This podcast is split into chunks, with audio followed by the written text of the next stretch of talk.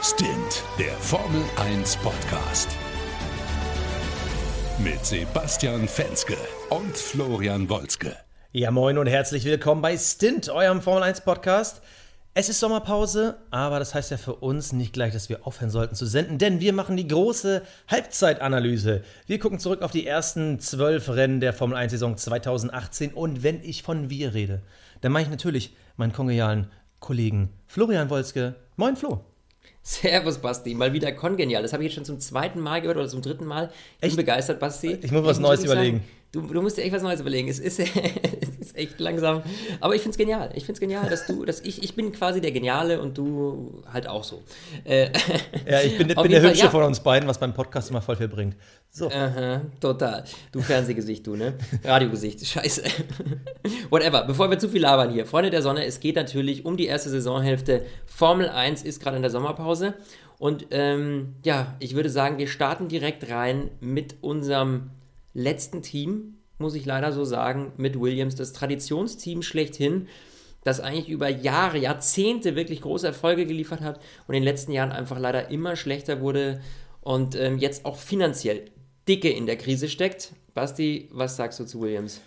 Williams, okay, gehen wir mal durch die Zahlen. Unsere Fahrer sind Lance Stroll und Sergei Sirotkin. Was man vielleicht beim ersten Rückblick gar nicht so richtig realisiert, wir haben die Woche schon mal in unseren Update-Shows drüber gesprochen, Sergei Sirotkin ist der große Qualifying-Champ bei Williams. Habe ich gar nicht mehr so auf dem Schirm gehabt, weil irgendwie kriegt man ja nur mit, die sind in Q1 mal wieder raus. Sirotkin hat siebenmal das Qualifying-Duell gewonnen, Stroll nur fünfmal. Aber das sind auch schon die einzigen spannenden Zahlen. Der Rest ist bei den beiden sehr dürftig. Sirotkin wartet immer noch auf seinen ersten WM-Punkt. Zwölf Starts, null Zähler, aktuell Platz 20. Aber auch bei Stroll sieht es nicht viel besser aus. Aktuell vier WM-Punkte, nur Platz 18. Puh, was kann man sonst noch ja. sagen? Bei den Williams, acht, neun Mal sind sie ausgeschieden im Q1, umgekehrt dann vier, dreimal. Sie haben noch nicht einmal das Q3 erreicht und das selbst bei den Regen-Qualifyings. Und man darf nicht vergessen, mit so einer Mercedes-Maschine im Heck aber es will bei Williams einfach nicht zusammenkommen. Es ist richtig, richtig bitter. Vor allem, man muss jetzt den Fahrern so ein bisschen zugute halten, ähm, sowohl Stroll als auch Sirotkin, sie haben natürlich auch bei weitem die schlechteste Maschine im Feld. Du hast schon gesagt, sie haben den Mercedes-Motor drin, aber die haben einfach unglaubliche Probleme, die haben keinen Grip. Die Aerodynamik ist echt total schlecht. Ähm, die hatten auch ähm, ein neues Kühlsystem und darauf ist viel zurückzuführen.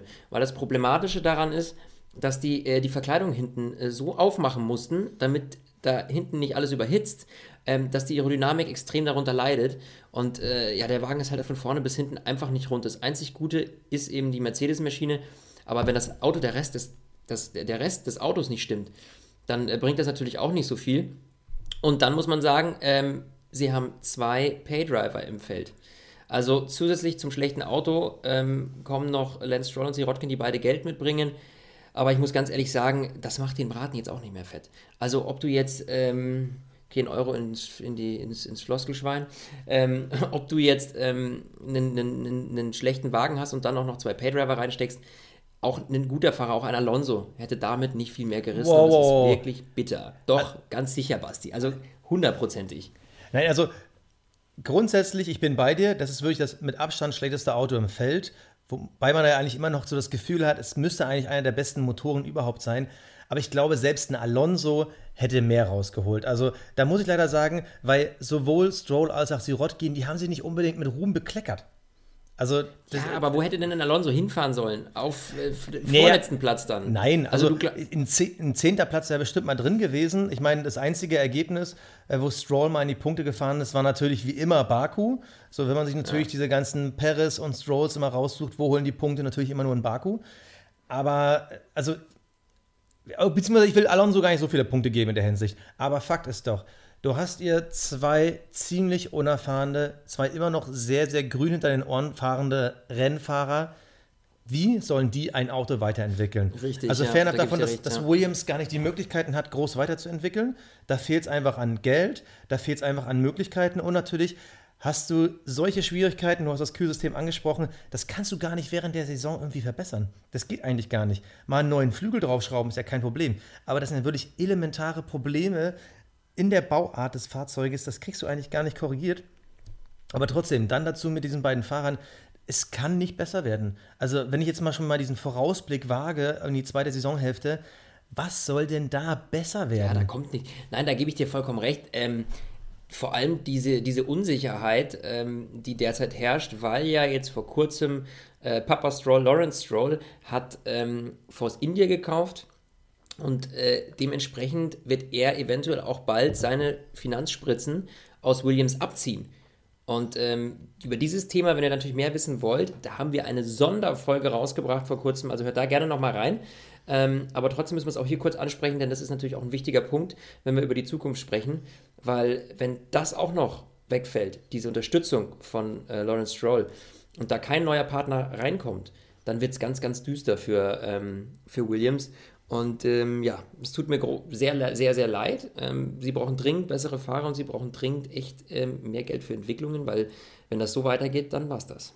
Ein Punkt, den hast du noch nicht mal angesprochen. Es ist ja nicht nur das Geld, was der Papa da zurückziehen sollte. Was ist, wenn Lance Stroll sogar jetzt schon wechselt zu Force India? Das steht ja immer noch im Raum. Das kann ja sein, muss nicht sein. Ob es jetzt das erste Rennen in Spa ist oder ob es dann irgendwie nach drei, vier Rennen kommt. Aber Fakt ist, selbst wenn Stroll jetzt gehen soll, wer soll dann noch kommen? Da irgendeinen Ersatzfahrer hinsetzen? Meine einzige Hoffnung ist ja wirklich, dass vielleicht der Kubica kommt und dass der ja. vielleicht noch ein bisschen helfen kann, sowohl auf der PR-Seite als auch auf der Entwicklungsseite. Das wäre wirklich meine einzige Hoffnung, aber selbst da, aber das, da müssen wir auch realistisch sein. Der Junge ist ja. jetzt schon so lange kein Formel-1-Rennen mehr gefahren und das ist noch die Frage, wie sehr behindert ihn sein Arm. Also, ja. ich keine Ahnung, also mein Gefühl sagt mir, das wird nichts mehr. Das wird, nee. die zweite Saisonhälfte wird eine Katastrophe.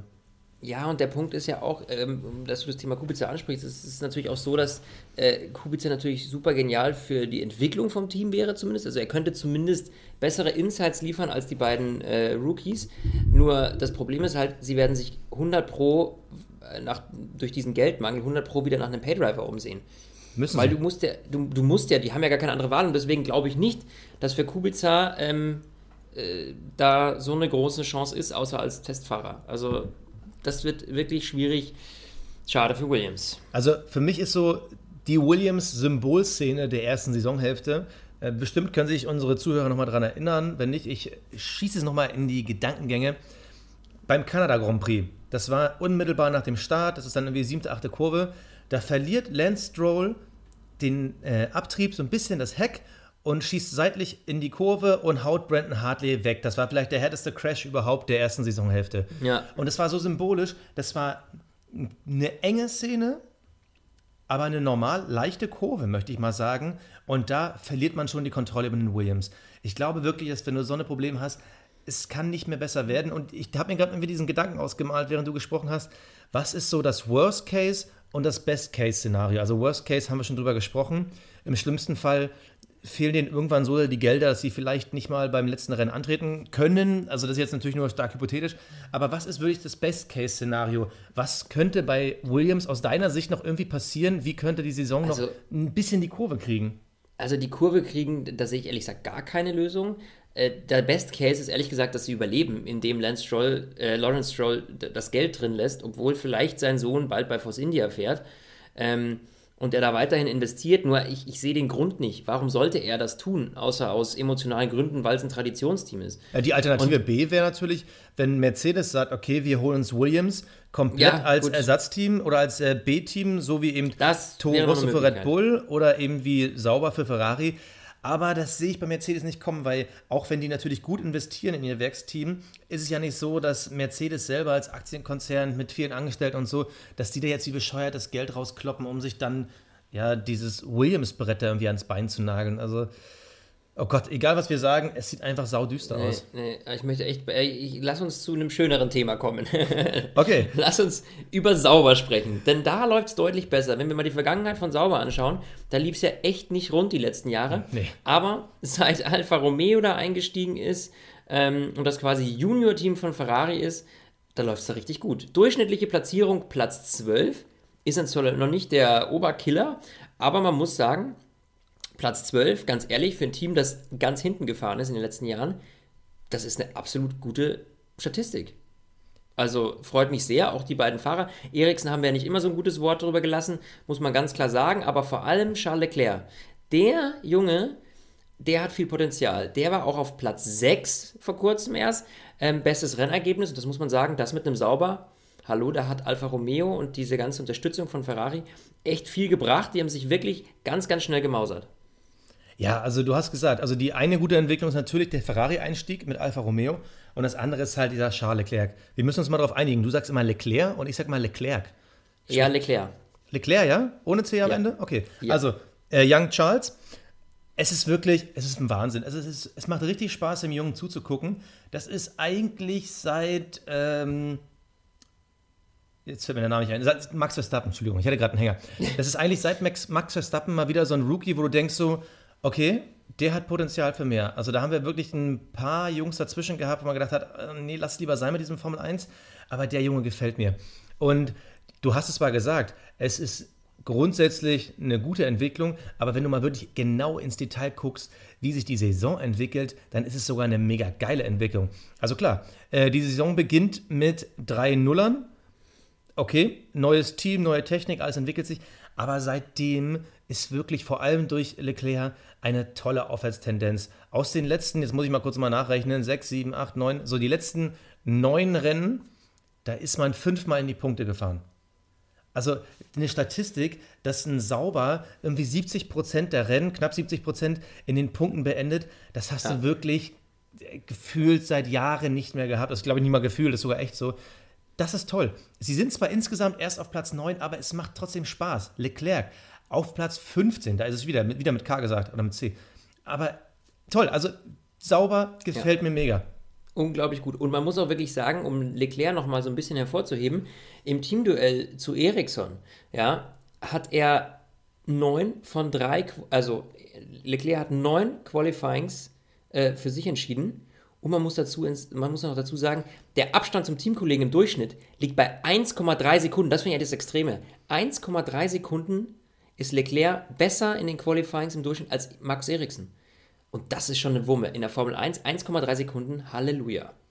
Ja, und äh, es ist die Zahlen, die Zahlen lügen ja nicht. Und äh, du weißt ja, ich bin ja so ein riesen Statistik-Fan. Charles Leclerc ist dreimal ins Q3 eingezogen. Dreimal. Ja, Ericsson null. Allein, also hättest du mir am Anfang der Saison gesagt, okay, wo ist dein Over-Under? Also für alle Leute, die es nicht kennen, Over-Under sind diese klassische äh, Wettbilanz. Das heißt, wenn ich auf irgendwas wette, tippe ich auf über oder unter. Und hättest du mir gesagt, Over-Under von äh, 1,5, das sauber ins Q3 einzieht, dann würde ich Under sagen, 0 oder einmal. Aber würde ich Ja, mit, mit, klar. mit 3, das ist Wahnsinn. Das ist äh, äh, wirklich, ich kann mich nur über diese Jungen freuen und mein Gefühl sagt mir, diesen Jungen werden wir so schnell bei Ferrari sehen. Das ist einfach nur geil. Und das Ding ist, es wäre ja sogar noch mehr drin gewesen. Wir hatten in Silverstone, da wäre er beinahe sogar auf Platz 6 gefahren, hätte sich mit Nico Hülkenberg gefightet. Problem ist aber beim Boxenstopp loses Rad. Das hätte schon mal richtig viele Punkte nochmal aufs Konto gebracht. Hockenheim, okay, da war es eine dämliche Kollision am Anfang. Aber vor allem diese Tendenzen in den letzten Rennen, wo man auch mal nicht gepunktet hat, waren nicht, dass du irgendwie um Platz 10 gekämpft hast, sondern die waren vorne mit bei. Nee, Und, also äh, das ist genial. Und wenn ich jetzt nochmal dir diese Thematik aufmache, vielleicht machen wir es bei jedem Team so Worst Case, Best Case. Also aktuell Platz 9 der Teamwertung. So, stabil. Ähm, ich gucke nochmal auf die Zahlen. Wie weit sind sie jetzt weg? Äh, aktuell 10 Punkte hinter Toro Rosso. Und dann ist ja schon eine Riesenlücke zu McLaren. Aber wenn wir jetzt würde ich sagen, Best-Case-Szenario, sie holen sich Toro Rosso auf jeden Fall und vielleicht schaffen sie es sogar nochmal McLaren anzugreifen. Die sind zwar 34 Punkte vorweg, das ist schon ein fetter Kuchen, aber ich kann mir das bei diesem Team vorstellen. Das Problem ist, dass sie nur mit einem Fahrer angreifen. Richtig, weil Ericsson, der kriegt da relativ wenig auf die Kette. Ähm, die Frage ist halt jetzt, ich meine, da- das zeigt ja deutlich, also zum einen hat natürlich sich äh, sauber extrem verbessert, zum anderen liegt aber eigentlich der gesamte Wert der Saison absolut bei Leclerc. Ähm, also der, in meinen Augen, ist er ein super Talent, ja, muss ich ganz klar sagen. Und Sauber holt damit halt auch extrem viel. Ähm, und deswegen, äh, wie du schon gesagt hast, weil wir eben nur einen Fahrer haben, der richtig was reißt, weiß ich nicht, ob das langt, um da wirklich noch weiter mitzumischen.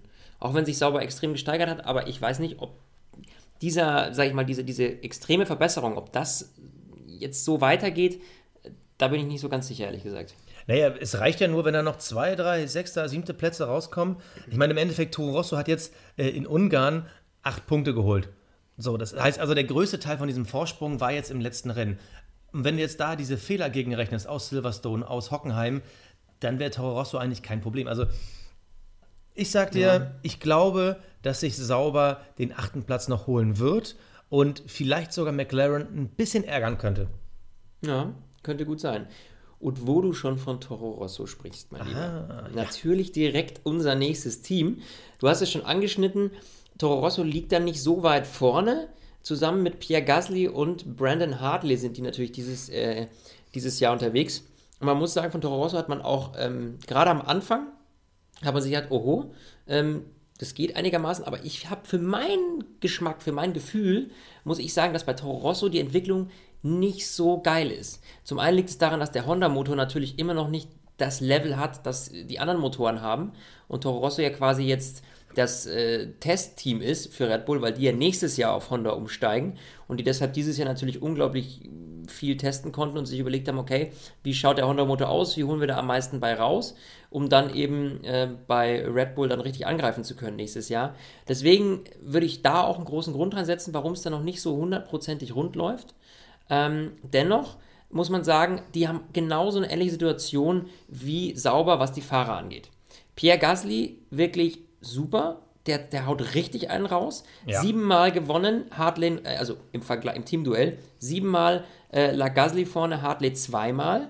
Das zeigt natürlich auch ganz klar, dass Gasly da auch echt ein Top-Typ ist. Für alle, die sich jetzt wundern, wo sind die anderen Rennen zu den zwölf Rennen, da sind natürlich beide ausgeschieden. Richtig, genau. Das muss man auch dazu sagen. Im Qualifying-Duell ist es sogar 9 zu 3. Da wären wir dann wieder bei unseren 12. Ähm, Im Qualifying-Duell neunmal Gasly vorne, dreimal Hartley. Das ist auch schon ein sehr eindeutiges Signal. Ja, also das Ding ist halt, wir haben uns hier über Hartley schon öfter unterhalten. Ist dieser Junge wirklich so Formel 1 ready? Kam extrem spät, also in einem sehr hohen Alter rein. An ihm wird gezweifelt und im Endeffekt ist seine einzige Chance, auch über die Saison hinweg bei Toro Rosso zu bleiben. Äh, die Situation, wer wird jetzt der Nachfolger von Ricardo? Und wenn das alles teamintern, also im Bereich Toro Rosso, gelöst wird, dann könnte für Brandon Hartley auch nächstes Jahr noch eine Zukunft bestehen. Aber ansonsten zeigt uns der Junge eigentlich, selbst für ein Toro Rosso-Team, das reicht nicht, was er liefert. Aber du hast es schon angesprochen, dieser Honda-Motor, puh, also es, es, wird ja immer wieder, es sind immer wieder unterschiedliche Zahlen, natürlich auch Gefühlslagen der Fahrer im Raum. Die einen sagen, das ist gar nicht so schlecht, das ist ein bisschen Pech oder das passt nicht zur Strecke oder das ist ein bisschen Aerodynamik, aber der Motor, der kann es einfach nie eigentlich, wenn man wirklich auf die blanken, nackten Zahlen guckt, der Motor kann es immer noch nicht. Also mein, meine Lieblingsszene auch da zum Beispiel war ja das erste Saisonrennen in Australien, ähm, ja. wo, wo äh, Alonso mit seinem neuen Renault-Motor einfach nur sieht, wie so ein Toro Rosso mit einem Honda da abraucht. Und er sich wahrscheinlich ja, gedacht hat, genau. in dem genau. Moment so, boom, Chakalaka. Das, das, hatten wir auch damals erwähnt, glaube ich, im Podcast. Richtig bitter. Ja. Aber, aber die, die große Chance von Toro Rosso ist wirklich dieser geile Pierre Gasly, der wirklich, also ich finde ihn total super. Ich meine, man darf ja nicht vergessen, in Budapest hat er in diesem regnerischen Q3 sogar Max Verstappen geschlagen. In diesem Toro Rosso mit dem Honda-Motor, mit seinem Talent. Und ich glaube auch, dass das die entscheidende Szene war, weshalb Gasly der Nachfolger von Ricardo werden könnte. Wenn der davon noch zwei, drei Situationen in der zweiten Saisonhälfte zeigt, dann wird das richtig hart. Dann, äh, wird, dann muss er eigentlich gehen, dann muss er zum großen Team. Und apropos hart, für Hartley, ähm, das, das wird nichts. Also wenn wir nochmal gucken, WM-Punkte. Pierre Gasly 26, Brandon Hartley 2. Also zwei Punkte, echt bitte. Und er ist auf Platz 19. Er ist vorletzter im WM-Rang.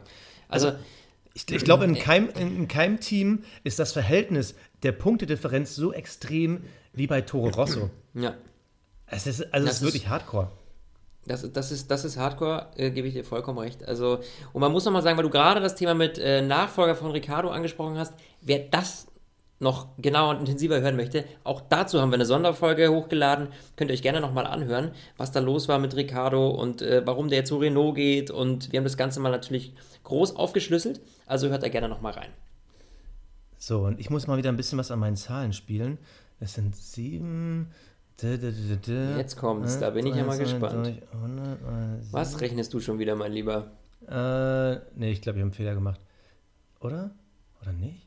Warte. Also, äh, ich, ich habe jetzt mal die äh, Spaßrechnung aufgemacht, was würde das, äh, dieses Verhältnis der Punkte, äh, wenn jetzt meine Mathematik so weit hinhaut, also dieses Verhältnis 2 zu 26 Punkte innerhalb eines Teams, wenn wir das mal auf Mercedes umrechnen, Lewis Hamilton 213 Punkte, Valtteri Bottas 132. Wenn wir dieses gleiche Verhältnis quasi auf die ummünzen, wäre das so wie Lewis Hamilton 213 und Valtteri Bottas 7. Also, ja. oder nee, 9. Also das sind wirklich ja. Ja. Unterschiede wie Tag und Nacht. Und ja, ja äh, das, nee. Und das Interessante ist ja, ähm, nochmal zum Honda-Motor. Am interessantesten fand ich, wie Gasly das in Silverstone gesagt hat. Da hat er gesagt, wir haben eine geile Aerodynamik, wir haben halt dieses Red Bull-Know-how, in den Kurven sind wir super, aber wir verlieren auf den Geraden neun Zehntel. Eine Sekunde nur für, für die ganzen Vollgaspassagen. Ja. Also da muss man ja fast sagen, dass sie Platz 8 sind der WM-Rangliste. Das, das, das hat schon fast, das ist schon was Glück. Deshalb meine Zukunftsvision bleibt, ähm, ich glaube, sauber wird die Jungs noch knacken. Ja, das könnte vielleicht doch sein. Gebe ich dir absolut recht. Aber ich glaube, weil du gesagt hast, die werden sie noch knacken. McLaren, ja, boah. Wie sieht es bei den Kollegen aus? Fernando Alonso immer noch nicht so ultra glücklich. Also wird er auch, glaube ich, nicht mehr werden. Trotz Renault-Motor in diesem Jahr, letztes Jahr ja noch diese große Honda-Dramatik. Es wurde nicht besser. Wir erinnern uns alle an Fernando Alonsos Traumfunksprüche wie er eigentlich nur noch äh, ja, wirklich total sarkastisch über Honda hergezogen ist. Da war nichts mehr zu retten. Zusammen im, Duell, im Teamduell mit Stoffel van Dorn. Und auch da müssen wir sagen, es ist natürlich extrem eindeutig. Man muss dazu sagen, es ist natürlich auch ein harter, harter Kampf, wenn du als Stoffel van Dorn gegen einen, gegen den besten oder einen der besten Piloten der Welt antreten musst. Ähm, und äh, ja, natürlich hat äh, Alonso hat achtmal das Rennen für sich entschieden, Van Dorn null. Jetzt muss man dazu sagen, auch da waren es natürlich zwölf Rennen, heißt auch drei Ausfälle. Vier. Äh, vier Ausfälle, Entschuldigung, vier Ausfälle. Richtig, richtig bitter. Qualifying-Duell 0 zu 12, auch für Alonso. Hat er sich auch geschnappt, ja. Und ähm, auch beim WM-Rang muss man sagen, da zeigt eigentlich echt deutlich, was ein Topfahrer rausholen kann. Platz 9 für Alonso, Platz 16 für Van Dorn. Und das ist schon, Boah, ja. Und das, das, Interessante ist ja, ähm, um mal hinter diese ganzen Zahlen zu gucken. Also viermal ist Alonso ausgeschieden. Die anderen Rennen ist er immer in den Punkten gelandet. Also das darf man wirklich nicht vergessen. Er ist ja. wirklich jedes Mal in den Punkten gelandet, wenn sein Auto nicht kaputt gegangen ist. Und das immer mindestens der achte Platz. Das zeigt einfach, wie saugeil dieser Junge ist. Also ich kann es aber nur sagen, Fernando Alonso, für mich ist er der beste Fahrer im Feld, weil der holt aus dieser Mühle einfach das Maximum raus. Wenn man wirklich sieht, hm, ohne die Ausfälle würde er wahrscheinlich sogar den siebten Platz und damit den Best of the Rest darstellen, weil er einfach im Rennen, das ist der, noch der entscheidende Unterschied, wir reden nicht vom Qualifying, im Rennen holt Alonso einfach das Maximum raus. Da sieht man einfach seine Intelligenz, die Art und Weise, wie er die Reifen pflegen kann, wie er Überholmanöver quasi schon vorskizzieren kann, wie er sich die Jungs da zurechtlegt. Dieser Typ, es ist so schade, dass wir ihn wahrscheinlich nie wieder in einem Spitzenteam sehen werden, aber es gefällt mir einfach. Er startet durchschnittlich in jedem Rennen von Platz 12 und beendet es auf Platz äh, 7 bis 8. Also ja. das, das ist der Wahnsinn. Also ich freue mich jedes Mal, wenn ich diesen Typen sehe, weil er einfach nur Spaß macht. Und ich wünsche ihm, dass einfach sein, äh, jetzt hätte ich bei einem Honda gesagt, oh Gott, sein McLaren einfach den Rest der Saison durchhält, weil dann kann es für ihn auch nochmal diesen Titel geben. Stell dir mal vor, Fernando Alonso wäre am Ende der Saison Best of the Rest. Ganz ehrlich, dann da wärst du selbst, wenn Red Bull dann noch keinem, ähm, keine Ahnung, Perez oder Carlos Sainz oder Gasly oder wer auch immer, wenn die noch keinen Vertrag gegeben haben und Alonso wird Best of the Rest. Also ich glaube, dann musst du selbst an Red Bull Stelle kurz drüber nachdenken. Dann müsstest du ja, selbst äh, kurz drüber nachdenken. Du musst so oder so kurz drüber nachdenken. Die, die, es ist ja nicht so, dass die nicht wüssten, welche Qualitäten Fernando Alonso hat. Ob er da jetzt Best of the Rest wird oder nicht. Das ist Fakt, dass das ein Top-Fahrer ist. Also äh, du brauchst da, der muss sich nicht mehr beweisen, weißt du?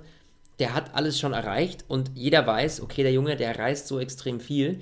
Klar, könnte das eine Option sein. Die Frage ist, würde er diese Chance nutzen und sagen, ich gehe jetzt nochmal zu Red Bull? Oder glaubst du, dass er einfach sagt, hey, mir reicht's jetzt einfach, Jungs. Mir reicht's einfach. Ich weiß es nicht, weil er ist ja auch nicht mehr der Jüngste und ja, ob er sich das dann antut? Also das Ding ist, er könnte ja in jede Rennserie der Welt wechseln. Ich glaube, niemals würde irgendjemand Nein sagen zu einem Fernando Alonso. Er ist ja dieses Jahr, ich glaube, es war was Super GT und äh, die, die, die Zuschauerränge da in Japan, die waren so voll wie nie. Ähm, letztes Jahr mit dem ähm, Indica, warte mal, Indica? Ja, genau. So, äh, das ja. wurde so hart gefeiert in den Medien. Dieses Jahr hat es ja nicht ganz funktioniert, aber die Leute würden ihn dafür feiern. Er könnte in jede Rennserie der Welt wechseln. Warum fährt er nach Formel 1? Weil er mehr Geld bekommt? Sorry, aber Fernando Alonso, wenn der in der Indica siegen würde und er war letztes Jahr wirklich ganz knapp davor, da würde der viel mehr Kohle verdienen. Nein, ich glaube, Alonso hat noch diese Resthoffnung, dass da irgendwo noch eine Tür aufgeht und er dann nicht als, ähm, ja, er war mal als junger Fahrer, war er mal talentiert, ist dann auch mal ein bisschen Weltmeister geworden und danach ist er nur noch hinten rumgedümpelt. Ich glaube, das ist nicht dieser Abdruck, den er hinterlassen will. Die Frage ist nur, wo kann er ihn hinterlassen? Kann er zu einem der vier Werksteams gehen? Rein auf dem Papier würde man sagen, nein. Aber Alonso ist halt einer, den musst du immer auf dem Zettel haben. Es ist ja. einfach so. Dagegen Van Dorn, über den reden wir fast gar nicht, weil es zudem auch gar nicht so viel zu sagen gibt. Man muss es ja leider sagen. Ja, aber er steht natürlich auch im Schatten des Großen. Das muss man auch sagen. Das muss man ihm so ein bisschen zugute halten. Ähm, nur ich äh, habe jetzt gerade noch mir überlegt, einen Grund gibt es noch, warum äh, er nicht zu Red Bull gehen wird. Denn da ist sein liebster Honda-Motor nächstes Jahr. Und äh, ich glaube, das ist auch vielleicht so eine Sache, wo er sagt, nee, ich habe damit so viel Theater gehabt, selbst wenn aber die jetzt du, richtig dran werkeln. Aber glaubst boah. du, wenn Red Bull sich mit Honda zusammensetzen würde und zu Honda sagen würde, Leute, wir könnten nächstes Jahr Alonso kriegen, dass dann Honda sagt, auf gar keinen Fall? Also glaubst du, dass Honda nee. so viel Macht hätte, das zu Red Bull zu sagen? Ich glaube nicht. Ach, warum sollte denn Honda? Nein, die Frage ist, will Alonso nochmal eine Honda-Maschine haben? Naja, also ich glaube, dass selbst ein Alonso gesehen hat, ähm, ja, da sind noch ein paar Diskrepanzen, aber grundsätzlich war der Honda dieses Jahr ja schon ein Ticken stabiler. Ähm, das ist natürlich das klassische Problem, wir haben schon tausend drüber gesprochen. Kannst du in dieser Formel 1 noch aufholen? Und ich glaube, das kannst du nicht mehr. Aber wenn du jetzt einem Alonso einen Mehrjahresdeal geben würdest, der vielleicht sogar die Saison 2021 beinhaltet, dann ist natürlich die Chance, irgendwann nochmal nach dem WM-Titel zu greifen, da. Aber dann ist ein Alonso gefühlt 102. Ich glaube, das ist schade. Ich glaube, wir müssen uns einfach an dem ergötzen, was wir jetzt haben. Ein Alonso, der das Maximum rausholt und müssen einfach nur hoffen, dass er das so lange machen darf, wie er kann. Aber jetzt nochmal auf Stoffel van Dorn. Ich will es einfach mal ansprechen. Letztes Jahr hat man ja lange drüber gesprochen. Ja, das ist ein guter Junge, der hält da mit dem Alonso mit, der hat Talent. Wie siehst du Stoffel van Dorn nach zwölf Rennen? Ich möchte auch da kurz mal wieder meine Spezialstatistik aufrufen. In den ersten vier Rennen ist er dreimal in die Punkte gekommen, danach nie wieder. Ja, äh, es ist auf jeden Fall keine steigende Tendenz, kann man natürlich ganz klar sagen. Also ich finde, dass ich hätte am Anfang mir ehrlich gesagt mehr von ihm erwartet und wir waren ja auch letztes Jahr, ehrlich gesagt, fand ich ihn besser. Und ich finde, er ist eher so ein bisschen auf dem absteigenden Ast, jetzt muss man ganz klar sagen. Ähm, ja, schwierig seine Situation, wirklich schwierig. Acht WM-Punkte zu 44. Klar, Alonso ist der Topfahrer, wir haben es jetzt schon fünfmal erwähnt, aber ähm, da müsste man eigentlich gerade in der zweiten Saison mehr erwarten. Ganz klar. Aber siehst, siehst du ihn in Gefahr bei McLaren? Naja, weiß ich nicht, weil die Frage ist natürlich, ähm, wenn Alonso nächstes Jahr geht, dann fehlt ein Platz. So, das heißt, ob sie beide Fahrer auswechseln, Darüber glaube ich, nee, das glaube ich fast nicht. Also ich sehe eher die Chance, dass Alonso sagt, ich gehe, ich habe keine Lust mehr und sie einen neuen holen. Aber zwei komplett neue Fahrer haben wir auch ehrlich gesagt schon lange nicht mehr gesehen, dass sowas passiert. Bei also, Williams. Achso, nee, stimmt nicht. Stroll war ja auch schon da. Nee, hast recht. Ja, eben. Ja. Deswegen, also das, ob sie das eingehen, zu sagen, okay, wir packen da gleich komplett zwei neue rein. Und man darf ja auch eins, eins äh, nicht vergessen, äh, die Superlizenz ist nicht so einfach zu kriegen. Das heißt, du hast natürlich auch einen extrem begrenzten Fahrermarkt. Also man kann nicht einfach so sich einen rausziehen. Ähm, dementsprechend ist das gar nicht so einfach zu sagen, wir holen uns mal eben zwei komplett neue Fahrer. Äh, ja. Aber was ich jetzt bei dir rausgehört habe, ist, du glaubst, dass es jetzt die Abschiedstournee, nochmal, du glaubst, es ist jetzt die Abschiedstournee von Fernando Alonso? Das sind seine letzten neun Formel-1-Rennen? Glaubst du das ja. wirklich? Ich glaube das wirklich. Ich glaube das wirklich. Ich oh, okay. glaube, er äh, lässt es sein und konzentriert sich auf Teams und Rennserien, wo er was reißen kann. Weil bei ihm tickt die Uhr, der weiß, er kann das nicht ewig machen und er hat jetzt jahrelang ist er dahinter hergetümpelt. Warum sollte er sich dieses Formel-1-Drama noch antun, wenn er in anderen Rennserien, auch bei den Indy 500, wenn er da gehypt wird wie nochmal was, warum, warum, warum soll er diese Schmach sich antun und da weiter rumdümpeln im Mittelfeld? Äh, wenn er in anderen Rennserien Siegchancen hat und es ist ja nicht so, dass die Formel 1 die einzige extrem spektakuläre Rennserie ist. Ja, in den USA die Indy 500, das ist die IndyCar-Serie, die ist extrem. Ja, die wird gefeiert äh, und äh, ja, warum soll er sich da nicht mitfeiern lassen? Und wir haben das letztes Jahr gesehen, der war richtig, richtig weit vorne, bis dann mal wieder ein Honda-Motor abgeraucht ist. Aber äh, der hat da echt was gerissen. Und wenn er schon an diesem Fame geschnuppert hat, hey, und die nehmen ihn doch mit Handkuss da drüben. Also, der kann sich ja aussuchen. Also warum? Und wir dürfen ja nicht vergessen, Alonso dieses Jahr, er hat ja neben der Formel 1 auch in Le Mans richtig gerockt. Ne? Also das darf man ja auch nicht vergessen. Äh, mit seinem Team der, den Le Mans-Sieg geholt für Toyota. Also ich, hm, also ich bin noch nicht ganz ja. bei dir. Ich äh, glaube noch nicht, dass es die Abschiedstournee ist. Ich bin eher so im Gefühl, das wird die Abschiedstournee von Stoffel van Dorn bei McLaren, dass Fernando okay. nächstes Jahr nochmal einen dranhängt. Einfach mal zu gucken. Ähm, vielleicht liegt ja auch diese vereinfachte Aerodynamik nächstes Jahr in Sachen Überholen. Aber ähm, ich bin gespannt. Deine Worte, hab ich, ich habe es auf jeden Fall nicht mitbedacht, dass es sein könnte. Aber falls ja. es so kommen sollte, dann werde ich noch ein bisschen genauer auf Alonso gucken. Ja, bei wem es auch unsicher ist, muss man sagen, wie das Ganze jetzt weitergeht, ist Force India. Ich habe es gerade schon angesprochen, unsere Spezialfolge ist natürlich auch online zum Thema Force India und Lawrence Stroll, was da so alles passiert. Ähm, die mussten Insolvenz anmelden. Jetzt noch mal ein ganz kurzer Break, was da passiert ist. Die mussten Insolvenz anmelden, kurz vor Ungarn, weil Perez äh, sein Gehalt eingefordert hat. Ähm, und das konnten sie dann am Ende des Tages nicht mehr begleichen. Vijay Malia, der Ex-Eigentümer, der hat extreme Probleme finanzielle. Dem wurden die Konten eingefroren. Das heißt, der kann da nicht mehr investieren. Lawrence Stroll übernimmt das Ganze jetzt. Aber da stellt sich natürlich die Frage, ja, die beiden Fahrer, die eh schon ein unglaublich enges Duell haben, wer von den beiden wird irgendwann mal den Platz räumen müssen für Lance Stroll?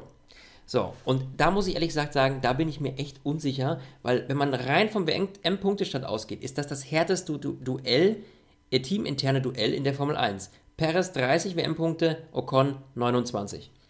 Ja, das ist auf jeden Fall heftig. Krass. Also ich finde krass, ey. Ich finde es so ein bisschen schade. Es ist eigentlich genauso eng zwischen den beiden wie letztes Jahr, nur dass sie jetzt irgendwo hinten rumdümpeln weil der Force India dieses Jahr extreme Abtriebsprobleme hat.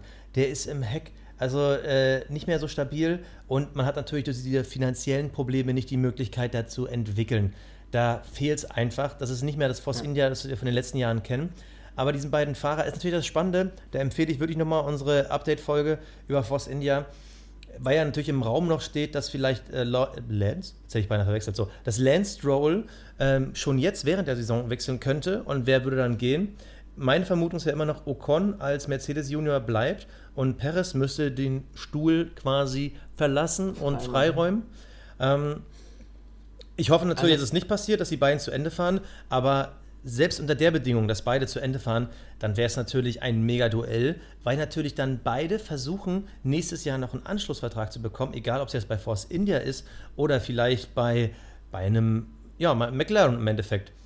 Ja. Oder, oder vielleicht Williams, wenn da äh, Platz frei wird. Ja, und deswegen dieser, dieser Kampf, den wir zwischen den beiden haben, der ja letztes Jahr schon extrem eng war, wirklich extrem eng, ähm, der ist dieses Jahr auch extrem eng, denn der Abstand, ähm, gerade auch im Qualifying-Duell, was die Zeiten angeht, der ist ja extrem. Das sind nur, ist nur ein Hundertstel, das im Durchschnitt zwischen den beiden liegt. Das, ey, ganz ehrlich, das ist extrem. Ein Hundertstel. Ähm, also das ist ein ganz klarer Abstand, wenn man sich das überlegt. Ähm, was hatte ich vorhin gesagt? Wer war da? 1,3, jetzt muss ich mal kurz spulen hier genau. Bei Sauber, Leclerc und Eriksen 1,3 Sekunden Unterschied und die haben ein Hundertstel Unterschied. Und das ist echt ähm, absoluter Hammer. Ähm, man muss natürlich, also, äh, also, mathematisch kommt das natürlich auch dem, äh, äh das ist, äh, dem Gefolge. Mann! Ist denn heute mit mir los? Was denn los? Äh, mathematisch liegt es natürlich auch daran, weil Leclerc natürlich öfter mal in Q2 kommt äh, oder auch mal in einem Q1 mal kurz schnuppern darf. Da ist natürlich die Strecke schneller, da sind natürlich seine Zeiten besser als ja, das, was man in Sekunden. Q1 sieht. Aber genau. Aber eben dieser Abstand, das zeigt, dass die beiden wirklich auf einem verdammt engen Niveau sind, obwohl Ocon 9 zu 3 Qualifying-Duelle gewonnen hat und auch den Rennen 6 zu 3 führt. Aber es ist trotzdem unwahrscheinlich knapp.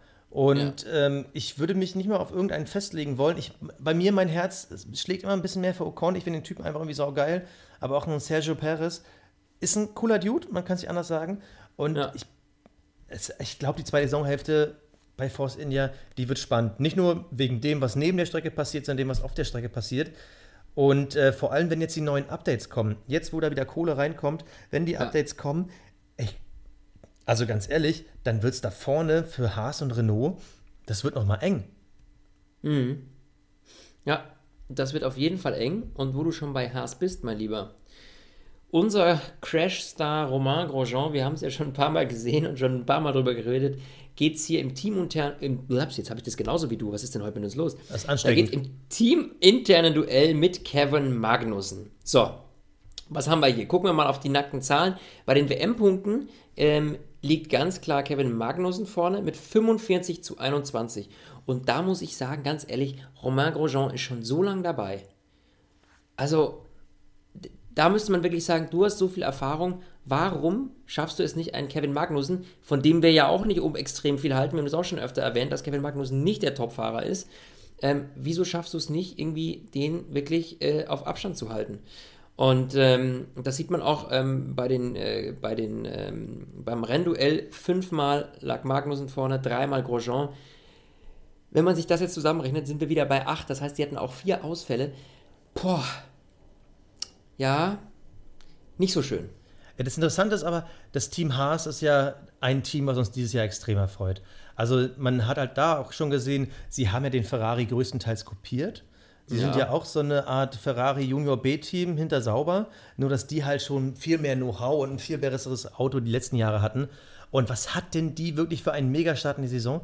Also Australien, da waren die ja sowas von Best of the Rest, dass sie ja sogar knapp hinter den Red Bull waren, bis natürlich diese, diese Vollkatastrophe passiert ist. Ich glaube, wir haben diese Bilder noch vor Augen, wie bei beiden Autos einfach mal das Rad locker war, als sie aus der Box gefahren Ja, sind. das war richtig, richtig bitter. er- Die hätten es echt, die waren wirklich, die waren so weit vorne, ich hätte es nie gedacht. Wir dachten so, okay, was ist los? Hallo, die sind hier vor Renault, äh, geht's noch, ja?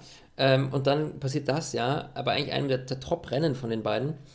Äh, das war wirklich bitter. Da gebe ich dir absolut recht. Und, und vor allem, die Zahlen, wir zitieren sie zwar die ganze Zeit, aber irgendwo lügen sie ja auch. Also, du hast es ja gerade angesprochen mit den Punkten. So, Romain Grosjean, ich, hab mir ab, ich wollte mir abgewöhnen, so oft so zu sagen im Podcast. Romain Grosjean hat 21 Punkte, aber 12 davon hat er in Österreich geholt.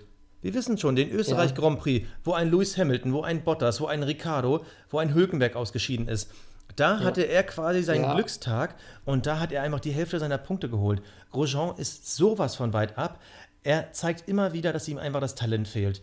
Ob er jetzt sein Auto crasht, ob er sich einfach in Überholsituationen komplett verzockt. Er kann einfach nicht das Auto so richtig ans Limit führen.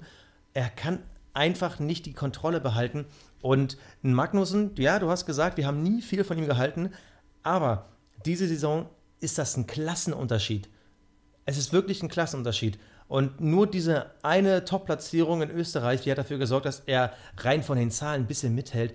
Aber guck doch mal drauf, WM-Rang 14 für Grosjean und für Magnussen 8. Also das, das ist so ein krasser Unterschied für ein Auto, was eigentlich gegen Renault um den Titel Best of the Rest kämpfen sollte. Kämpfen. Ja, ja. Und das das Hauptproblem ist einfach wirklich, Grosjean kriegt nicht auf die Kette und das Haas-Team ist zu inkonstant. Zu viele kleine Fehler und vor allem seit Australien sieht man ja, dass sie ja bei den Boxenstops mit die langsamsten sind, weil sie Angst haben. Weil sie Angst haben, nochmal so einen Bock zu reißen. Und nochmal hier eine andere Zahl. Ich, ich liebe einfach Zahlen. ja, In- das mer du, den gar, ersten- merkt man gar nicht. In den ersten acht Rennen ist Grosjean nicht einmal in die Punkte gefahren. Ja. Boom. Da ist Magnussen schon zum vierten Mal in die Punkte gefahren. Es ist einfach ein eklatanter Unterschied. Und der Haas, er kann so viel. Und was da noch so drin gewesen wäre, hätten sie in Australien diesen Bock nicht gerissen. Ach. Aber ja, also sie haben viel verschenkt, ja. Das ist, da gebe ich dir vollkommen recht. Ja, aber es ist. Also ich, ich muss noch mal, ich muss mich nochmal über Grosjean auslassen. Es tut mir leid. Wenn wir jetzt mal wirklich nochmal in die Platzierung reingucken, was sehe ich da? Irgendwie ein Platz 15 in Kanada, ein Platz 17 in China. Das sind einfach Unterschiede wie Tag und Nacht. Also, wenn der ins Ziel kommt, dann dümpelt er so hinten rum, weil er es einfach irgendwo verkackt. Er kann es einfach nicht. Er kann keine saubere Runde fahren, er kann nicht überholen, er kann nicht vorausdenken. Er ist immer mit dem Kopf durch die Wand. Und dieser Typ ist aus meiner Sicht nicht Formel 1 ready. Und ich Das glaube. heißt ready, also der, der, wird auch nicht Formel 1 ready, weil er schon so lange dabei ist. Also wenn das in der ersten Saison passiert, okay, aber irgendwann ist mal Schluss. Ja, Ja. und ich sag, wo wir schon so beim Thema Abschiedstournee sind, ich gehe fest davon aus, dass wir hier die Abschiedstournee von Romain Grosjean sehen und nächstes Jahr einer von diesen Talenten, die da irgendwo im Hinterfeld rumdümpeln, nächstes Jahr im Haas fährt. Wer weiß, vielleicht sehen wir ja einen Sergio Perez nächstes Jahr im Haas, wenn der wirklich da vakant mhm. ist, oder vielleicht einen Ocon oder einen Sainz. Also das sind alles Jungs, auf die ich alle mehr baue und bei denen ich mir echt vorstellen kann, dass sie nächstes Jahr im Haas fahren. Er hat ja auch keinen, er hat ja auch überhaupt keine Reputation bei Haas. Also warum sollte Haas ihn jetzt halten? Du hast es ein ganz klares Duell, du hast es gerade aufgeschlüsselt gehabt. Wir haben es auch bei den Qualifyings, ähm, wenn du da den Abstand dir anguckst, auch über eine halbe Sekunde, die Magnussen vorne liegt und das bei einer Erfahrung eines Romain Grosjean, die er eigentlich haben sollte. Ähm, das ist quasi die umgekehrte Kiste mit äh, wie bei den wie bei äh, Alonso und äh, Van Dorn. Klar ist natürlich Alonso noch erfahrener, aber trotzdem muss man sagen, dass eigentlich ein älterer Hase, der eigentlich schon länger dabei ist, eigentlich schon deutlich besser sein müsste und das ist er bei weitem nicht und das wird auch sich nicht mehr ändern. Das und? ist eine Talentsache, ja, ganz klar. Und ähm, ich glaube, dass Grosjean an seinem Limit, an seinem persönlichen Limit angekommen ist und sich nicht mehr groß weiterentwickeln kann. Und das sieht auch Haas. Und deswegen gebe ich dir absolut recht, da bin ich voll einer Meinung, dass es bei dass Grosjeans Stuhl definitiv wackelt bei Haas. Also ich, ich würde mich sogar so weit aus dem Fenster lehnen, bei keinem in diesem Fahrerfeld, selbst bei einem Ericsson nicht, wackelt der Stuhl so doll wie meine, bei einem Roman Grosjean. Mann, ich hab's aber auch mit diesem Namen heute. Ja, du hast es heute mit dem Namen. ja, ja, also wer auf jeden Fall. Äh, was meinst du, jetzt könnten wir das eigentlich nochmal aufgreifen. Wo, wo siehst du Haas? Packen die das Duell mit Renault? Wenn sie konstanter fahren würden, könnten sie es. Auf jeden Fall, es sind aktuell 16 Punkte. Das ist immer noch mal locker drin. Aber ich glaube, bei Haas, da fehlt es einfach an der fahrerischen Qualität und die natürlich in der Personalie Romain Grosjean. Und ich glaube, dass es eher von hinten ein Problem wird. Force India aktuell sieben Punkte zurück. Und ich glaube, dass die jetzt wirklich mit ihren Entwicklungsschritten aufholen werden. Und ich glaube, dass Haas, obwohl sie wirklich so toll in die Saison gestartet sind, und ich persönlich finde es ja toll, ein amerikanisches Team. Ich würde mich sogar freuen, wenn sie nächstes Jahr einen amerikanischen Fahrer hätten. Ich glaube, das wäre für die PR super. Aber ich glaube, dass dieser Boost der ersten Saisonhälfte, der wird abflachen. Ich glaube, Force India wird Haas noch holen und die müssen eher nach hinten als nach vorne gucken. Und das, obwohl, ich muss nochmal sagen, in Österreich sind sie von Platz 5 und Platz 8 gestartet. Also hätte denen das einer vor der Saison gesagt, ja, hätte sie, hätten, geglaubt. sie, sie hätten es unterschrieben. Ja. Tja, ja, bitter, bitter, bitter, wo es ein bisschen besser läuft und die ja jetzt wirklich ähm, eine recht äh, solide Saison, würde ich mal sagen, fahren. Best ähm, of the rest! Best of the rest! Und in Zukunft mein Lieblingsteam, warum, erzähle ich euch gleich. Das Renault-Duell Nico Hülkenberg gegen Carlos Sainz. Letztes Jahr, als diese ganze Kiste mit Jean-Jean Palmer da war, ähm, ihr wisst ja alle mittlerweile, dass das unser absoluter Lieblingsfahrer ist. Der beste aller Zeiten. Der beste aller Zeiten, der mittlerweile auch große Töne in den Medien äh, lässt, weil er ja der Oberexperte ist. Ähm, auf jeden Fall, Nico Hülkenberg und Julian Palmer, das war natürlich eine extrem einseitige Nummer letztes Übrigens, Jahr. Übrigens, Experte, du, du, zitierst ihn ja immer wieder. Ich habe dann die Tage nochmal nachgelesen. Ähm, ich wusste das nicht, aber Julian Palmer ist wirklich als Formel-1-Experte bei der BBC angestellt. Der wird dafür Ver bezahlt. nicht. Der, nein, der wirklich, Julian Palmer wird dafür bezahlt, dass er über die Formel 1 redet. Das ist kein Witz. Ich schicke dir nachher mal einen Link. Hat die, die BBC keine Kohle mehr für einen besseren oder was? Ich weiß es nicht. Oder vielleicht dachten sie sich so, auf Slapstick-Niveau ist die Quote besser. Also. Ja, gut, dann wissen wir auf jeden Fall, dass nächstes Jahr äh, Romain Grosjean auch bei der BBC arbeitet. Und äh, bevor wir, ah, bevor wir, bevor wir über die Zukunft von Romain Grosjean oder was was ich wem noch reden. Oh, das war echt dein Bester. Das war echt dein Bester. Bester. Ja, die, ja, also das war gut. Okay, okay. Also BBC, die äh, neue Zukunftsperspektive von ex-schlechten Formel 1-Fahrern. Auf jeden Fall, wer noch länger drin bleiben wird, ist definitiv Nico Hülkenberg. Es ist ja einer meiner Lieblingsfahrer. Ich weiß, wir müssen eigentlich ja immer recht objektiv sein, aber auch wir haben natürlich Emotionen als Podcaster und als Formel 1-Fans. Wir sind ja auch ein Fan-Talk und ich mag ihn sehr, sehr gerne. Dieses Jahr ein besseres Duell als letztes Jahr. Carlos Sainz, natürlich ein deutlich besserer Fahrer, wurde ausgeliehen an Renault. Und da muss man echt sagen, ähm, beide fahren solide, wobei im Ende, am Ende des Tages im Duell halt Nico Hülkenberg immer noch der Bessere ist. Der fährt solider, er reißt, was er reißen kann, in den meisten Rennen, muss man sagen. Und ähm, der holt wirklich das Potenzial aus dem Wagen raus. Wir haben hier auch natürlich mal, ähm, wenn man sich das anguckt, äh, was haben wir hier im Rennduell 6 zu 5 für Nico Hülkenberg. nicht schlecht, muss man sagen. Er hatte aber auch drei Ausfälle und Sainz nur eins. Also das muss man auch so ein bisschen damit äh, äh, rein berechnen. Ähm, Im WM-Rang ist es natürlich wieder ein bisschen deutlicher. Nico Hülkenberg liegt derzeit auf 7, Sainz auf 11. So, Basti, wie siehst du Renault? Also Renault, die Aufwärtstendenz, sie zeigt sich einfach immer weiter. Also dieser Wechsel damals, dass Toro Rosso da auf den äh, Renault-Motor verzichtet und dafür kriegt er Sainz und so. Bester Deal aller Zeiten. Ähm, was Besseres hätte Renault wirklich nicht passieren können. Und die blanken Zahlen, du hast sie schon erwähnt, das sieht einfach toll aus. Nico Hülkenberg ist quasi die personifizierte siebte Position. Obwohl, witzigerweise, weißt du, wie oft er schon auf Platz 7 gefahren ist? Das ist ja seine Lieblingsplatzierung. Ja. Äh, heraus. Ich weiß es nicht. Ich dachte, du kannst es mir sagen. Achso, ich, ich, weiß ich auch nicht. Äh, Der war, auf jeden Fall war er viermal hintereinander auf Platz 7. Das weiß ich noch irgendwie so. Und dann hat, kam mal wieder ein Break. Ähm, drei oder viermal hintereinander war er auf Platz 7, aber es war so seine Lieblingsplatzierung, weil er irgendwie immer auf, von 7 gestartet, auf 7 beendet. Das war immer so das Ding. Mittlerweile kommt ja auch mal ein sechster Platz vor. Sein bestes Ergebnis Platz 5.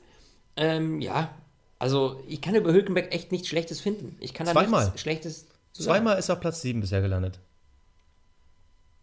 Wie? Ja, Zweimal Platz 7. ja, Oder war das Platz 6, wo er dann häufiger war? genau. Ja, dann war das Platz 6 sein Lieblingsplatz. Also So. er- war dreimal Platz 6, einmal Fünfter, zweimal Siebter. so, und also er ist wirklich Mr. Best of the Rest. Ah, der ist solide, der Junge. Also äh, Nico Hülkenberg ist absolut ein Top-Fahrer. Ich würde mir ja wünschen, dass er echt ein Team, ein Auto unter den Hintern gesetzt bekommt, das mal richtig ballert und er wirklich mal um die WM mitkämpfen könnte, weil ich sehe ihn da schon. Muss ich ganz ehrlich sagen, dass er echt mal was reißt und er wartet ja immer noch, das muss man wirklich sagen, wie gesagt, sein bestes Rennergebnis dieses Jahr Platz 5 und er wartet immer noch auf einen Podiumsplatz. Noch nie in seiner Karriere, und Nico Hülkenberg ist nicht mehr der Jüngste, kam er aufs Podium. Und das muss sich jetzt ändern und ich sehe wirklich deutliche Chancen, dass es nächstes Jahr so soweit sein könnte. Aber man muss auch dazu sagen, ähm, wie wir in unserer Spezialfolge schon behandelt haben, er kriegt einen stärkeren Gegner ins Nachbarauto, nämlich Danny Ricciardo. Kommt zu Renault, wechselt von Red Bull zu Renault und da hat er natürlich einen deutlich erfahreneren, erfahrenen, boah, ich habe das heute auch, diese Sprachfehler irgendwie. Also, Es muss äh, am Mikro als- liegen. als Carlos Sainz. Ähm, und äh, das wird natürlich knackig. Aber das, der Vorteil daran ist natürlich, dass du halt auch vielleicht noch mal ein bisschen mehr pusht, noch mal mehr in die Grenze gehst, weil du weißt, du hast teamintern jemanden, der auf deinem Level ist. Und da könnten wir spannende Kämpfe sehen bei den beiden. Da freue ich mich auf jeden Fall extrem drauf. Und ich freue mich auch, wenn die weiterentwickeln. Renault zeigt natürlich auch mit dem Deal mit Ricardo, hey, wir wollen da ganz nach vorne. Wir buttern da Kohle rein. Wir holen uns, versuchen uns die möglichst die besten Fahrer zu kriegen, die wir kriegen können. Und ähm, deswegen, ich sehe da im richtigen Team. Ich finde das Team super und ich freue mich da auf mehr. Wirklich, ich freue mich auf mehr bei Renault. Und äh, ja, man sieht wieder, ich komme jetzt gerade in einen Redeflow, weil ich bei einem Team angelangt bin, wo ich irgendwie emotional ein bisschen mehr mit verbinde Ich- als mit den anderen. Ich muss dich bremsen. Ich muss dich bremsen. Also natürlich, ich bin auch auf dem Hülkenberg Bandwagon. Ich finde ihn, es ist ein geiler Typ, aber man muss auch sagen, seine Saison hatte nicht nur Licht. Also wir hatten zum Beispiel in Baku Fahrfehler, genauso wie letztes Jahr ja, in die Wand. wieder in die Wand. In Spanien ebenfalls Kollision, keine saubere Sache. Gut, einmal hat er einen Motorschaden, ansonsten fast immer die Punkte. Ungarn, das, da hat der Renault halt gar nicht funktioniert. Das ist natürlich schon das erste Zeichen, das könnte jetzt langsam ein bisschen eng werden. Kann der Renault die Entwicklungsschritte mithalten oder wird es dann irgendwann eng? Ich hoffe jetzt mal nicht, aber grundsätzlich, Hülkenberg hatte jetzt wieder die Chance in Baku aufs Podium zu fahren. Das muss man einfach sagen. Vor ihm ist Sergio Perez aufs Podium gefahren und der fährt halt mit einem Force India eigentlich deutlich hinterher. Klar, Baku mit der langen Geraden, da hilft dir natürlich Mercedes-Motor, aber Hülkenberg hat einfach dieses ewige Talent, in dem Moment, wo er nur da sein müsste, wo der Rest ausfällt, wo er einfach nur da sein müsste, ins Ziel cruisen und dann wäre er Ja. auf dem Podium, da klappt es wieder nicht. Und Und da muss man dazu sagen, da muss man dazu sagen, das ist eigentlich die Paradedisziplin von Danny Ricciardo. Denn der staubt ab, wo es was zu holen gibt. der, ja, ich komme gleich nochmal darauf. darauf. Äh, ich nenne hier immer gerne den Thomas Müller der Formel 1. Es ist halt wirklich so. Hülkenberg, der ist momentan wirklich auf einem super Level. Er holt das Maximum aus dem Renault raus. Und wir hoffen natürlich, dass es auch bis zum Ende der Saison so bleibt. Aktuell 52 Punkte, Platz 7, hinter ihm Kevin Magnussen 45 Punkte. Das ist eigentlich schon ein kleines Polster, wo man sagen kann, da kannst du auch mal eins, zwei Rennen liegen lassen, aber auch nicht mehr. Also auch Hülkenberg ist mit seinem Platz 7 noch nicht ganz safe. Ich glaube, dass Alonso und Magnussen da schon noch angreifen können. Ich würde minimal, würden sie alle punktgleich sein, würde ich sagen, Vorteil Alonso. Einfach nur wegen, diesem, wegen dieser fahrischen Cleverness.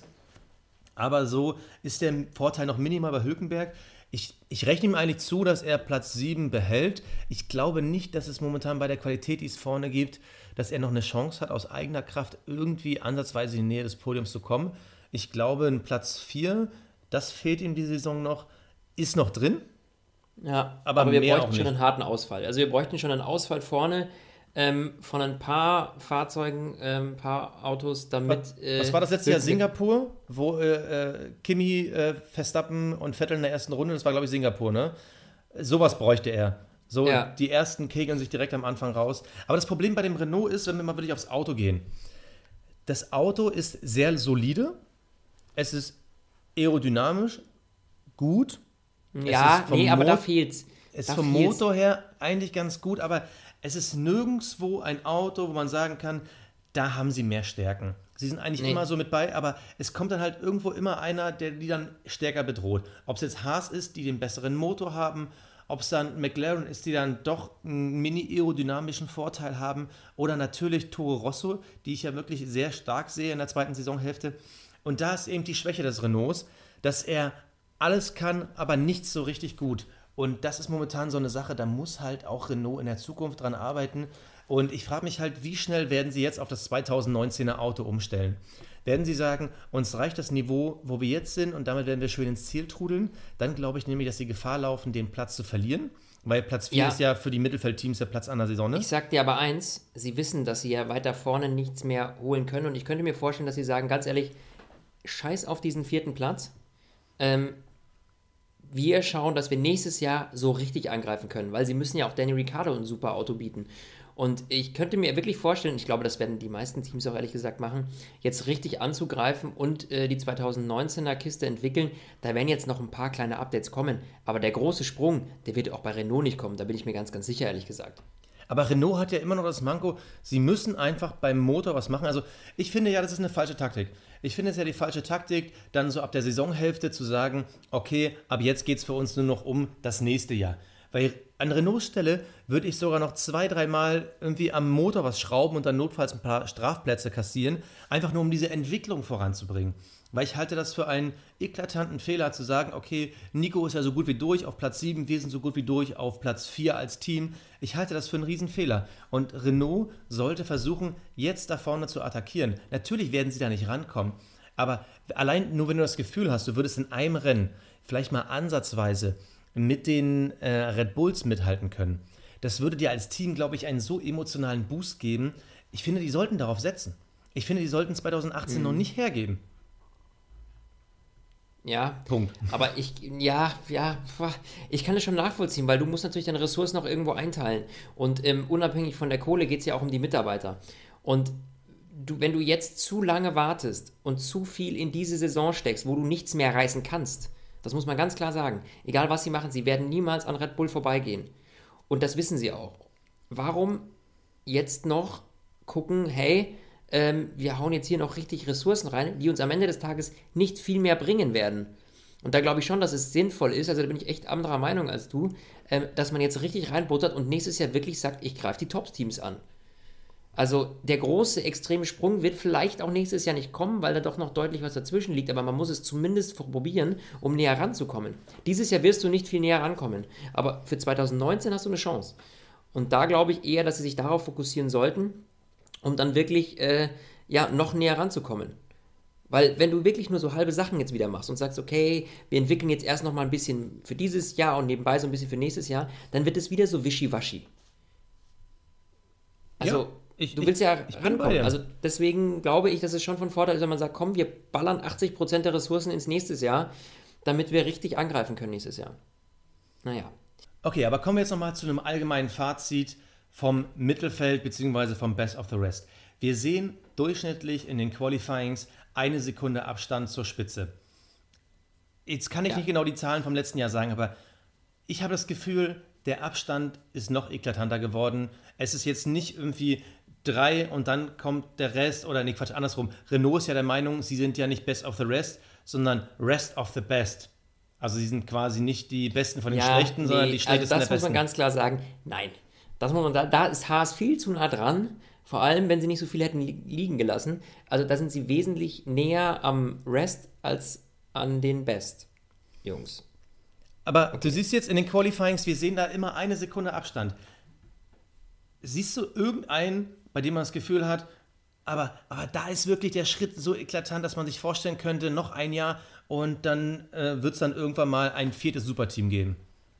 Ja, also darauf arbeiten sie ja hin und das ist ja auch das Ziel von Renault, weil du willst als Werksteam natürlich nicht Best of the Rest sein, sondern du willst, du willst als Ber Werksteam wirklich vorne mitkämpfen in einer Liga mit Mercedes, Renault und, und, und Red Bull sein. Und klar werden die versuchen, das wäre ja eine absolute schwachsinnig, ähm, jetzt da weiter rumdümpeln zu wollen. Also nee, klar, aber, aber siehst, du, siehst, du, siehst du dieses Jahr irgendwo einen Schritt? Ich sehe ihn halt leider nicht und das Nee, enttäuscht nee, mich so ein bisschen. Nee, nee, ja, ja. Also sie sind auf jeden Fall nicht näher rangekommen, da gebe ich dir recht. Und sie werden ja auch noch gelegentlich überrundet. Das muss man ja auch dazu sagen. Ne?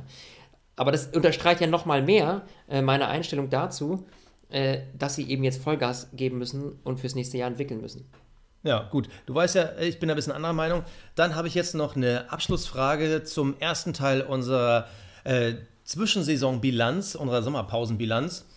Wer ist für dich der Fahrer, der dich in der ersten Saisonhälfte von dem Mittelfeld am meisten überzeugt hat? Und äh, dann sage ich, wer meiner ist, und dann sage ich, welches Team, und dann bist du dran mit Team. Also ich würde natürlich jetzt am liebsten sagen Nico Hülkenberg, aber der ist einfach ein solider Junge. Nein, ich würde sagen auf jeden Fall äh, Charles Leclerc, muss ich sagen. Der hat mich äh, am meisten überzeugt, weil er wirklich aus dem Wagen extrem viel rausholt und das als extrem junger Fahrer.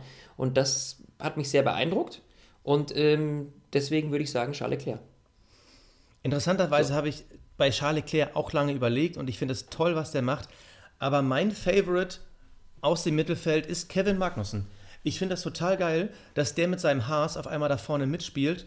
Ich finde, dass die irgendwie einen ganz anderen Spirit reinbringen, dass selbst ein Magnussen, der die letzten Jahre nicht irgendwie mit übertriebenem Talent oder einer supergeilen Persönlichkeit aufgefallen ist, der ist auf einmal irgendwie da und ich habe das Gefühl, der Junge lebt und der bringt da Schwung da vorne rein. Ich finde das super und ich würde mir wünschen, zwischen Renault und Haas, da wird es mehr Fights geben. Aber bei dir Leclerc, bei mir Kevin Magnussen. Dann gibt es jetzt von mir mein Team der Hinrunde. Team.